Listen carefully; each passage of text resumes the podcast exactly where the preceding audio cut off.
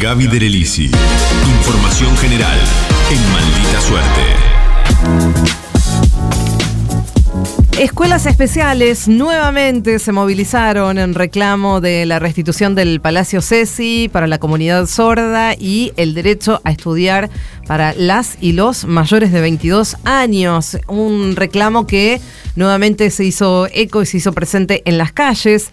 Ahí recordamos en el barrio de Devoto que funciona la Escuela de Educación Especial eh, Bartolomé Airolo. Eh, ¿Se acuerdan ustedes, no? Que ya veníamos hablando de este tema, un eh, edificio magnífico construido en 1913 y que conservó todo su mobiliario, ornamentación original. Un lugar realmente que es uno de los mejores ejemplos de conservación de la arquitectura residencial de principios del siglo XX, hasta que se conoció la decisión del gobierno porteño de convertir ese edificio histórico en un polo comercial para la actividad vitivinícola, aunque ahora, bueno, podríamos ponerlo en duda porque no se sabe bien qué es lo que van a hacer ahí. Eh, vamos a ir avanzando con este informe y se van a dar cuenta de por qué todavía no se sabe. Siguen con eso, ¿no? Sí, siguen con, eso. en reclamo por la restitución del Palacio Ceci a la comunidad sorda, estuvieron ayer ahí el gremio de Ademis, eh, UTE, junto con familias, docentes, eh, muchas agrupaciones políticas que se están sumando a este reclamo que marcharon a la jefatura de gobierno porteño. Hablamos con Marisabel Grau, que es secretaria de prensa de Ademis, sobre el pedido de la restitución del Palacio Ceci y en qué instancia está concretamente el eh, traslado o la idea de que le saquen definitivamente el Palacio Ceci a esta comunidad. El Palacio Ceci ya ha sido quitado de la órbita del Ministerio de Educación y el ministerio a cargo ahora pretende asignarle otros fines que no son pedagógicos, que no están vinculados a la escuela. Por eso el reclamo de la comunidad educativa sigue siendo la restitución del Palacio Ceci a la escuela Airolo, a la comunidad sorda y obviamente a, la órbita del Ministerio de Educación. Eh, Ahí, además, quiero decir que se condensa toda la historia de la lucha de la comunidad sorda en ese lugar en particular, en esa escuela en particular. Eh, la lucha por ser incluidos en el sistema educativo, también la lucha que significó pasar de los métodos oralistas, eh, abrir paso al derecho al acceso a la lengua de señas, su enseñanza oficial en las escuelas especiales. Realmente es un ejemplo, no solamente para la Argentina, sino también para Latinoamérica. Y en este sentido, vamos a escuchar a Marisabel Grau para terminar de entender cómo es la dinámica, cómo funciona ahora ese colegio, en dónde está funcionando y qué es lo que quiere hacer el gobierno porteño. En el mismo predio está el Palacio Ceci y la escuela que funciona en un edificio nuevo que se construyó. Y la escuela sigue funcionando ahí, en ese edificio nuevo. El tema es que el Palacio Ceci no iba a ser usado como aulas de la escuela para el uso diario, sino que una parte iba a ser para tipo museo de la educación de sordos en Argentina. El Palacio Ceci fue el primer lugar en que funcionó una escuela de sordos en toda América Latina y actividades que la escuela Irolo desarrollara en el Palacio Ceci como actividades pedagógicas y educativas, pero no diarias en el sentido de que tengan todas las clases adentro del palacio. Son dos edificios separados que están adentro del mismo predio. Entonces lo que quiere hacer el gobierno es un paredón en el medio entre los dos edificios, que la escuela siga funcionando, pero desconectarla totalmente del palacio y que el palacio sea usado para otros fines.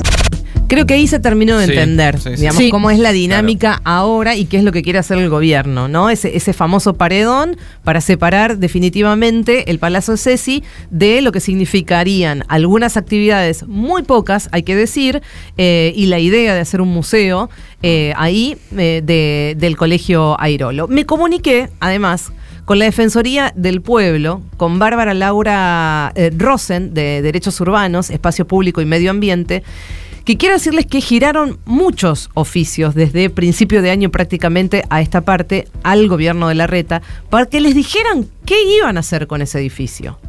Y contestaron con respuestas evasivas. En definitiva, no contestaron. Todavía no dicen qué es lo que van a hacer con ese edificio. La escuela de sordos, como escuchábamos, funciona desde el 38 ahí. En el 67 el edificio fue declarado de utilidad pública y expropiado con uso exclusivo educativo. ¿Ok? es, importante que retengan este dato. para que se eh, establezca ahí definitivamente el Instituto Irolo, que dependía entonces de Nación. En 1993, la Nación le cede la órbita a la entonces Municipalidad de la Ciudad de Buenos Aires, después ahora Claro. Ciudad Autónoma de Buenos Aires, bajo la ley de educación. O sea, para que se entienda, siempre fue expropiado y cedido para uso educativo. Y hay algo más que la ley de expropiación dice que si vos expropiás para un uso concreto, en este caso educativo, en el caso de cambiarlo, tenés que devolver el inmueble. Claro. No se puede hacer. Esto es por ley Claro. por ley. Eh, bueno, esto quiere decir que el gobierno porteño está en un problema. O sea, la recomendación que en abril le hizo la Defensoría del Pueblo eh, al gobierno de la ciudad de Buenos Aires, si bien no es vinculante, tendría mucho peso si se judicializa. Es decir, esto no se puede hacer. Pero hay otro reclamo, y con esto ya vamos a ir cerrando, que tiene que ver con eh, que están recortando la posibilidad de que las y los jóvenes de más de 22 años con discapacidades puedan seguir teniendo un trayecto educativo y pedagógico de desarrollo vinculado a la autonomía y a lo laboral principalmente. Las familias que reclaman, bueno, con muchísima angustia, la posibilidad de que sus hijos e hijas puedan seguir asistiendo a estas escuelas, cosa que el gobierno porteño ahora prohibió.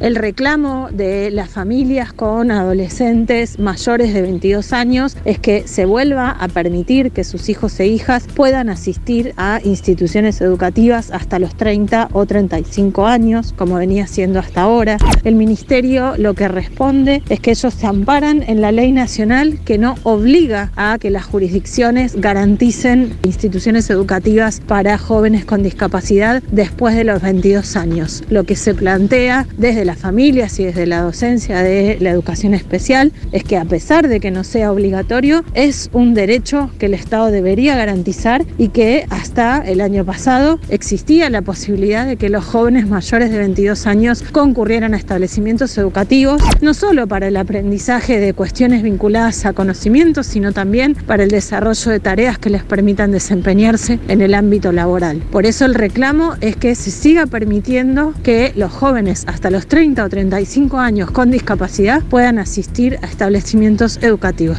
En varias ocasiones las familias se manifestaron frente al Ministerio de Educación, pidieron reuniones, pero la respuesta del Ministerio y de la legislatura porteña ha sido negativa. Han rechazado la propuesta del mantenimiento de espacios abiertos en las escuelas después de los 22 años.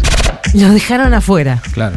Listo, a partir de este año los dejaron afuera y no hay una oferta educativa en la ciudad que contemple el acompañamiento, el sostén, la carga horaria y la formación pedagógica que ofrecen las escuelas especiales que dependen de la ciudad de Buenos Aires, que más allá del contexto de vaciamiento que viene haciendo sistemáticamente el PRO, siguen funcionando o seguían funcionando, por lo menos para la gente, para las y los pibes de más de 22 años. Así que, eh, bueno, eh, quedaron afuera.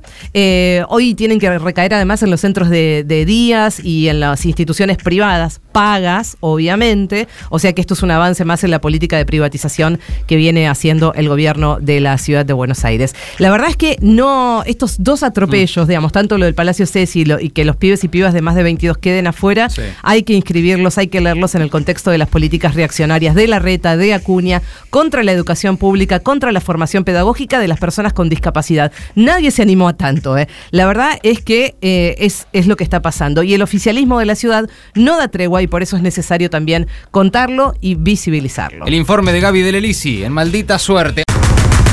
Maldita suerte. Agregamos una hora porque nos quedaban un montón de boludeces afuera.